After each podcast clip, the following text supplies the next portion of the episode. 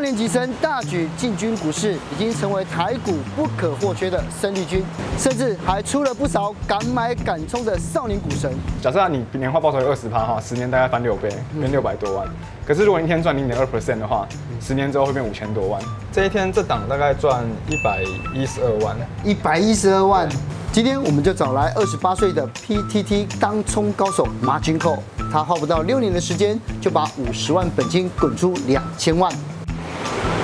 到底是怎么样天天在股市里赚钱呢？让我们一起来看看吧。相关经济学做了这么久之后，你现在买股票的心得是什么？就是不要买。 就是觉得我会做的时候，通常都不会做；我不会做的时候，通常好像会赚。那现在呢？现在尤其有这种感觉，因为现在已经到到来到一万七了哦啊，对啊，大家都觉得就是你，你知道我走到哪里去去，我连在在公车站牌听大学生聊天都在聊股票，好像有一个投资热，对不对？现在都不管了，反正有对什啊么就赶快。耶、因为现在呢，现在券商我发现他们现在研究就有四成以上开户的是是年轻人，是三十岁以下，就对像你这样子，你在 PTT 里面声名大噪，哎，你之前有抛出了一篇 Po 文，说你大概五十万左右的本金，但是你大概花六年的时间，现在快要两千万的这个收益。这样是那我们就觉得很好奇，你在 PTT ID 上面叫 Margin Call，对然后你整个投资的历程到底是怎么开始的？从接触投资开始，主要是因为因为以前大学的时候大家都会去打工嘛，嗯嗯，那以前我打工的地方是在一间撞球场，嗯嗯，对，那那边当然就会比较多的不一样的人嘛，是那在这个因缘机会下呢，就有认识到一个，他是本身就是做交易员，那他是哦在券商自营部或者是全权委托部当操盘人。哦然后他后来在在三十岁之后呢，他就自己出来做专职操盘。嗯嗯，然后我那时候想说，哎、那这个人怎么都不用上班？就因为他平常下平常我中午上班的时候或下午的时候，大家应该上班时间嘛。嗯哼哼。但是他就常常出现在那里。是然后我我就很好奇他做的行业是什么，对那他就跟我说，哦，他是做股票的，所以我就跟他聊，一聊之下才发现说，哦，原来做股票也是一个生存之道，就是不一定你出社会就是要找工作。是那一年几岁啊？我那一年就是大学刚毕业的时候，大概十九二十岁的时候，哦，对，所以他就给我蛮大的一个启发。那陆陆续续我就开始跟他有一些交谈嘛，聊天。他有推荐我几本书这样子，然后我就自己研究，慢慢研究，就是从那个时候开始，然后一直到现在。那当然可能他教我的东西没有到很多，但他就是一个起头这样子。是那很多人都会碰到这样子的贵人啊，聊天啊，或是给你书，但是不是所有人都跟你一样可以翻出两千万？这中间发生什么事情？我从大学开始就参加，不管是社团活动也好啊，或者是一些投资竞赛也好，然后投资竞赛是什么东西啊？呃，因为现在学校就是很夯这个投资嘛，但我那时候还没有那么夯。嗯那因为我念的是本科系，是嗯所以就会有模拟交易的竞赛，就可能大家给你一千万的虚拟的账号，是然后让虚你拟仓对，然后让你去做这个模拟的交易，然后比赛前面几名就会有奖金这样子。是所以一直以来就是在接触这一块，然后包含到后面到期货商、到证券商实习，也是都在做类似相关的工作。嗯嗯，对，所以就从这样开始。因为其实我们有很多种交易方法，像有的人觉得就是说，哎，价值投资法是啊，或者是说，哎，做这个中长期的投资，像例如说像存零零五的存股，可是我觉得选当冲的人是很特别的，其实我原本一开始做，因为我在说我是本科系的学生嘛，所以学校一定不会支持说啊你去当冲干嘛的。对呀然后教科书上也是跟你讲说哦你要做就是复利，长期下来。或者是告诉你说，巴菲特平均年化报酬率是二十个 percent，那嗯你只要可能比大盘好就好了。那当时我也是前面四年呢，我也是觉得哦这样子的投资逻辑可能是对的，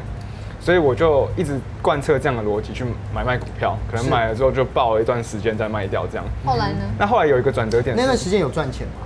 就是赚很少钱，哦，有赚，但是有赚，很但是少非常少。对然后后来有个转折点，关键是我刚才前面有讲说，我去一个大户的交易室实习，就是去帮他做他当助理。嗯助理嘛对，嗯那他那时候进去的时候，他就有请我跟他们交易室的一些就是前辈介绍说，那我自己做的怎么样嘛，大家要互相了解一介绍下。对嗯，然后我就跟他讲说，我那时候买了一档股票叫做和大，一五三六的和大，然后我说我这档赚了一百趴。啊我从六十块报到一百二，然后就我原本以为大家会觉得说哇你很你厉真的害很厉这害样赚了一倍，很就厉他害们就觉得啊，这是什么小数字是吗？嗯没有难，道他们哦说他们就淡淡的问我说，嗯，那你买几张？嗯哼然后我说哦，因为我学生没有钱，我对我买一张。他就问我说，那这样赚多少钱？啊，我说大概就因为六万变十二万嘛，就对啊赚六万块。对他说那你花多久？我说大概花半年一年时间。嗯嗯他说那你按照你这样的复利情况下去，你要什么时候才能变有钱？马上被打脸，这样对不对？所以从那一刻开始，那一瞬间你有醒过来吗？我有醒过来，觉得说我自己大概算了一下，说，哎、这样说好像也对，嗯，因为很难就是靠着这种价值投资法去在短时间之内做到这个阶级流动嘛，所以我们短时间要赚很多钱很难嘛。对。可是当中对你的吸引力是什么？我觉得当冲很可能很多人会对它有很大的误解，会说，嗯，当冲的风险很大，对啊，但是可是其实对我来讲，或是对很多当冲交易做得非常好的人来讲，其实当冲是一个风险对我们来讲最小的一个操作模式。怎么会？因为现在散户的财力证明其实好像不用任何的实际的证明就可以四百九十九万，是不是？我们对，清楚就是你当日下这个单很可怕欸当日下单额度不用任何财力证明就可以开到四百九十九万。嗯，那这个东西当然是我们讲的是双面刃，可是它不是造成这个风险的根本，风险一定是来自于你自己没有办法做确实的停损。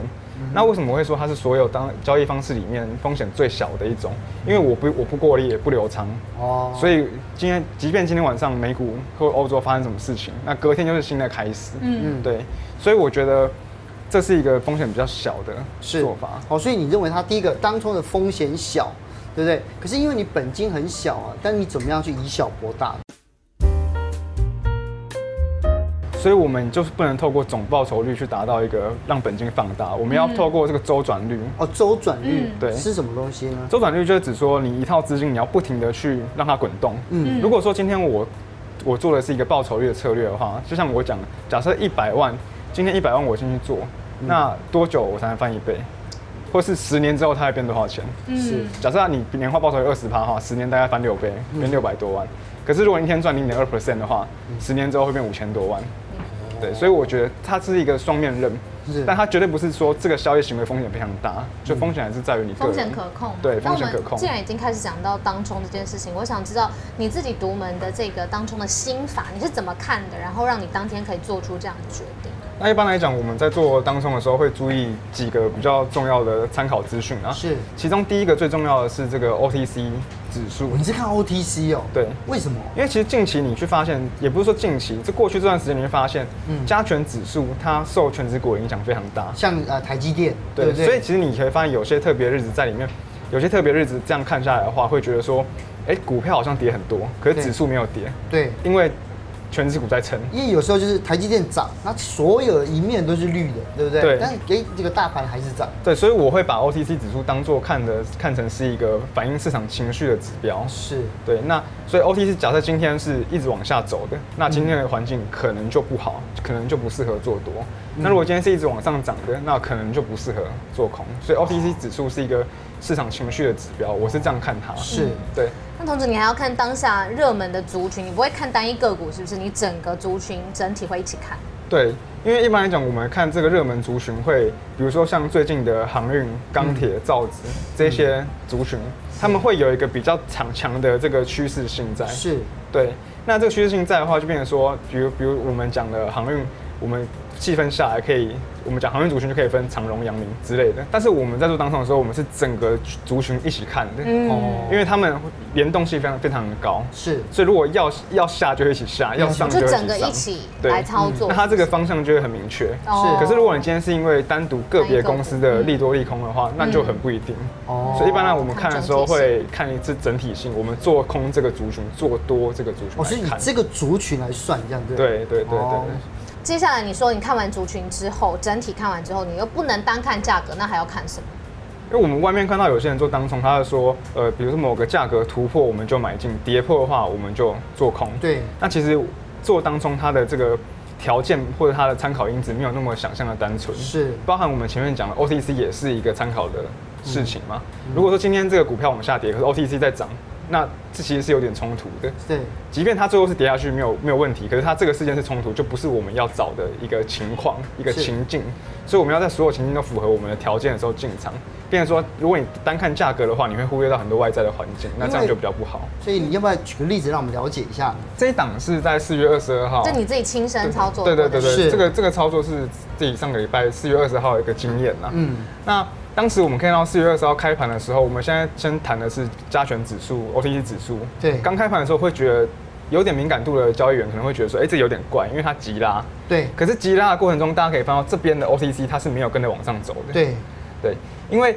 这样子我们就发现它是一个其实有一个背离的现象，哦所以这个急拉我们会觉得说市场有点过头了，因为那时候如果在当下那环境看的话，所有的船产都在往上走，而且非常快就涨停板，很多是都会这样子。对对对那但是我们看到这 OTC 没有跟上去的时候，我们自己心里就会有一个警觉，因为现在这个盘非常的强，它一直一路往上嘎。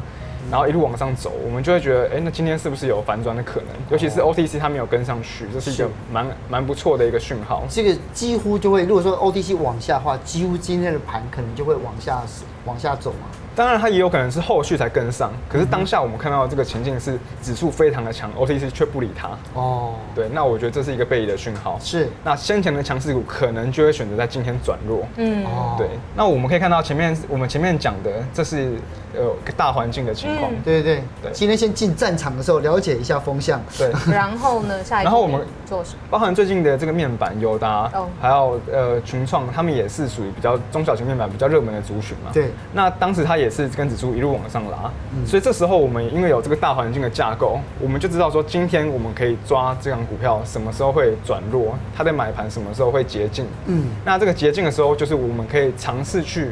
做空的一个时间点。是，对。所以在这边往上走的时候，我大概在这边就开始有点嗯透过这个无档买卖跟这个成交明细的观察，判断说它什么时候的这个价格会往下走，嗯然后在这边进步这个空单，然后一路到现在，就是从这边开始空空空空空空，这是样一路这样做下来。对。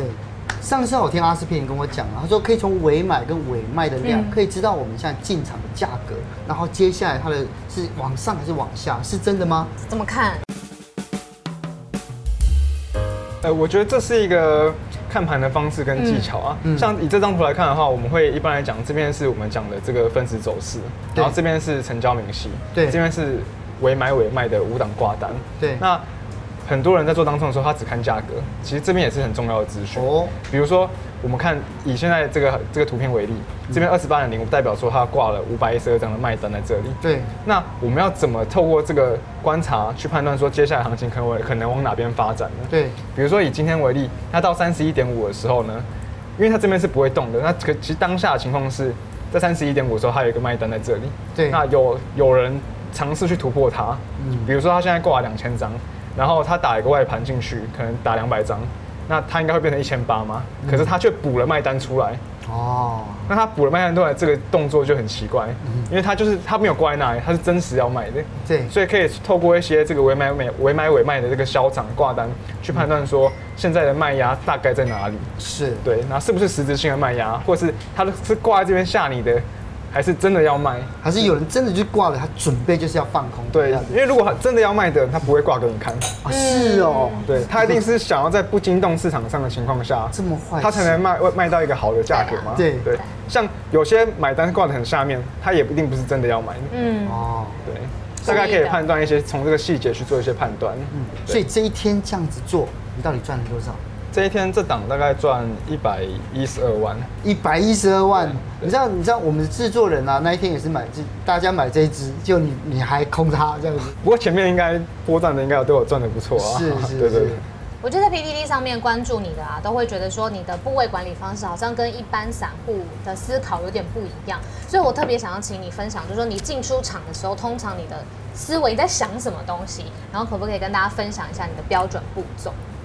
我这边提到这个部位管理哦，嗯我们讲一般的情况或者一般人普遍的认知呢，会把当冲当做一件事情，也不一定是当冲，任何可能他是在做波段也好，他们会把它当成一个点对点的对一件事情。对对他就觉得买进之后就是卖出。对可是其实中间我们应该要涵盖一个概念是点对点对点或是点对面再到面对面，怎么这样讲起来很怪？我后面举个例看子一下这。个哦，那前面这个是点对点的情况，对，卖出后买进，放空或回补。那这边我们讲的是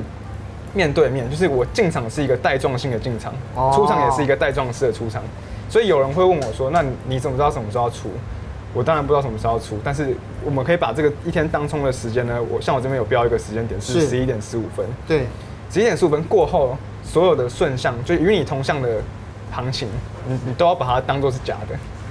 与你同向的行情都把它当做是假对，的比，如说我今天在上半场我是做空，对下半场它继续跌，那可能就不是我加码的时候，可能就是我减码的时候了。哦，对所以就是这样子的话，因为按照这样，而且你是你是波段分批的出货，对不对？对对为，为什么会要这样子出呢？这样出有几个好处哦，就如果别人问我说你有没有出到最低点，我一定跟他讲说我有出在最低点，可是我没有全部出在最低 点。是那因为我们不知道这个行情会走到哪里，对嗯也许它可能后面又出现急杀之类，那我们可以做一个就是慢慢缓慢的调调整，不一定是不一定是零到一这样子。对，哎，那我们从刚开始聊到现在，都是你的心法啦，或是你的制胜的关键这样子。那一定股海当中，你也会有一些赔钱的经验嘛？我比较想知道说，那你从那个赔钱的经验，有没有学到什么是现在散户可以不要走这样子的冤枉路？你可以跟大家分享。我分享一个赔钱的经验，就是我们有一个策略是这样子：今天有一个重大利多发生的时候，它出现连续的涨停，是比如说这两个重大利多可能是处分资产的时候，对因为对它对它的业外收益非常大，对它连续涨停，或者是今天出现什么重大利空的时候连续跌停，嗯，那我们会在它跌停板或涨停板打开的那一天去做反向的交易，嗯，因为跌停板打开代表想卖的人都卖掉了，嗯也代表反映这件事情可能已经反映到一个段落了。那赔钱的经验就是来讲，也过去有一次是某一档股票，它也是做了一个资产处分，然后它涨停连续锁了三天到四天，就是第四天打开了。哦，那打开的时候，我想说，哎、那它应该反应完了，我又进去放空它。那那时候又没有融券的配额，那可是现在可以限股当冲，所以我选择是用无券去把它打开来，哦无券当冲放空就把它打开来。是可是它没有如我预期把它打开来，它是尾买往下降了之后又锁回去，嗯哦导致我放空放无券进去的空单是没有办法回补的，因为我被锁住了。是那就会面临到我前面刚才讲的这个有标界的问题，嗯嗯，那我就被标界啦、那那时候我进去的部位大概是一百二十万，一百二十万，一百二十万的部位。嗯那如果隔天继续涨停，我价差先赔十趴，先赔十二万哦，同时还要再赔七趴的违约金，是所以平均来讲，一天是赔大概二十几万，一天赔二十几万，那你多你多久以后才清仓的？还好隔天就清仓。还好但隔天是就清仓当嗯下你那个当下会非常紧张，你因为是你不知道它会锁到什么时候。对啊，所以那时候就回想起老一辈的一些前辈讲说，其实被嘎空是最可怕的，嗯因为你不知道会被嘎到哪里去。真的对啊，应该说四月二十号到二十三号那两天，其实有很多像航运股，大家都认为都不会再涨，就是也有那些小型的股，基本就锁涨停。所以如果很多人在放空他们的时候，其实或者是就就有可能会发生跟你一样的情形，对不对。哦，所以这件事情就给我们一个比较大的教训，就是说，如果你今天真的要做这样极端的策略，那是一定要是要在有融券配额的情况下下去做，是因为有融券配额，即便你被锁了，你不会赔每天那个七趴哦，它的七趴是一天七趴，不是年化的七趴。是对一天七趴，很对吓一人。天7%对，所以呢，就是经过你这个经验之后啊，你觉得现在散户做当中为什么会赔钱？有没有什么心法可以跟大家来分享一下？我觉得散户会赔钱，主要的原因就是因为第一个他们不懂得停损，不懂得停损，对，，要不然就是他们停损设的一个值是无效的停损，例如说比如说他设的这个停损是我设两趴三趴，两趴三趴，可是其实，在当冲的这个范这个交易范畴里面来讲，两趴三趴就是已经一个非常大的停损，就已经很不可思议了。哦，因为一天的行情可能就是最多上下震荡价才就是二十趴，对你设的这个停损就是我记我自己就会就会觉得说，它有点设的太大了。所以你会设一趴而已嘛？一般来讲，我在设停损的时候，我是不会设价格性的停损，哦是我会设一个环境的停损。环境的停损是什么？环境的停损是指说，比如同类股都在跌，它还没有跌，嗯是对，或者是说，哎、o t c 原本很强，OTC 现在转弱了。我就我打个比方好了，比如说今天呢，我我们看到前面有一个森林大火，嗯嗯，那我我在家里，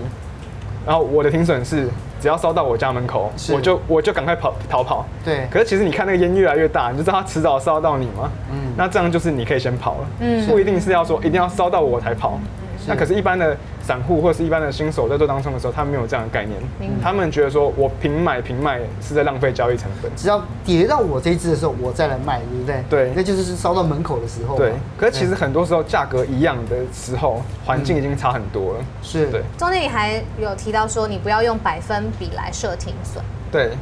就是像我们刚才前面举的这个森林大火的案例，嗯那有时候比如我们进一个部位，我们会有一套剧本，比如说我这个部位一百张或者是五十张打进去这个市场，嗯那它接下来会有什么反应？如果我预期的想法是我这个部位打进去，那行情就要开始发动了，可是它却没有，嗯我部位打进去，它却停在这里。那这就跟我预期不一样，我觉得马上马上停损。哦，嗯，对，跟你就是一分钟吗？就你打进去之后，你就就你就多久你就决判断说，哎，应该可能三到五秒就三到五哦天秒，这是什么反呃应？这么快哦？对 对运，动员哦，对因为你的，因为会有这样的想法，一定是你打进去的部位相较于之前比较大的时候，你才能去打进去，然后大家追着买嘛。嗯对如果你大部位进去却没有这样的反应，对那相对危险就是我了，对，因为我我要们有怕时跑候不会看掉到。下面，哎，什多几点几分多少人买几张嘛？对不对对对哦，对，如果他赚赚一点点，你说就跑，这个也是对新手常犯错。，对嗯，因为其实这个是符合人性的，因为大家会觉得说啊，我赚一点，我就赶快把它卖掉。对呀可是赔的时候呢，我又想要再等等看，对，所以一般来讲，我我们看到这种情况的时候，就会觉得说他赚一点的时候，也不然就是这样讲好了。嗯如果今天他要他买买进一张股票，对可是他下跌了，他会买更多，他会去摊平那个成本。对，嗯可是就我们来讲的话，只我们买买进第一个部位，他没有赚钱的情况，我们不会见第二嗯你个部就位。直接就输掉了。对，所以他们这样的、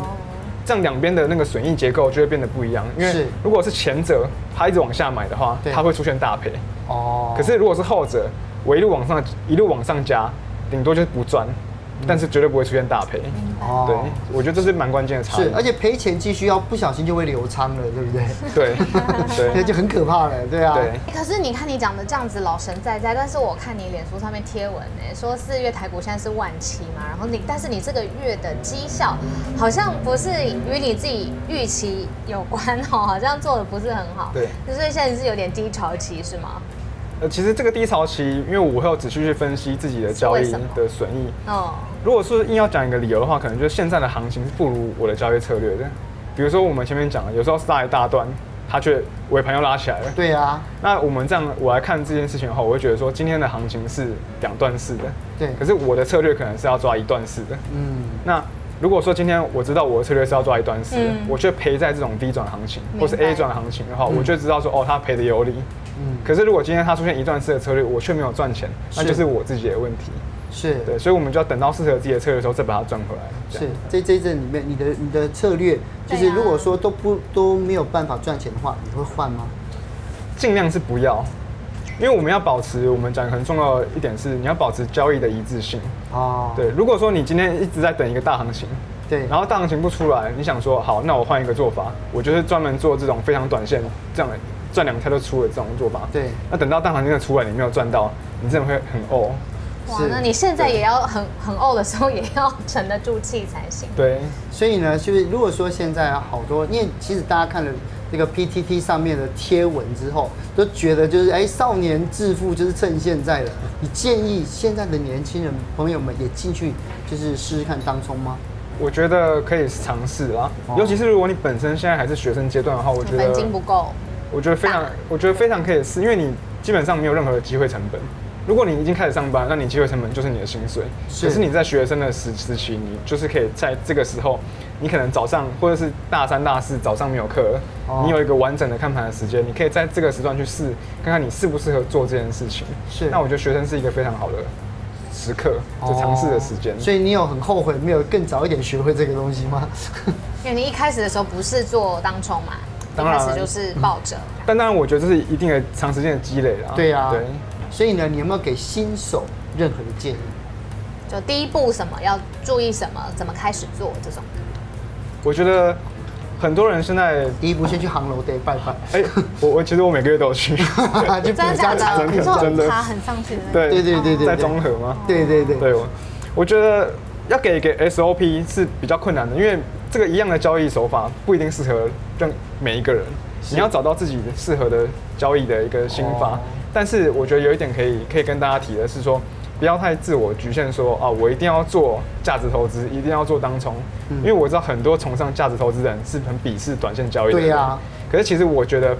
要保持一个就是开放一点开放的心胸都，可以你任何东西你都可以学学看，然后不要一开始就先否定说啊这件事情是错的。嗯嗯，我觉得就是要多多看多尝试啊。是，所以与与其啊学怎么赚钱哦，其实我觉得应该要要跟 margin call 学说，怎么样当中先不要赔钱，对不对？对来，先不要赔钱最重要。今天谢谢你，好谢谢谢谢谢谢你来。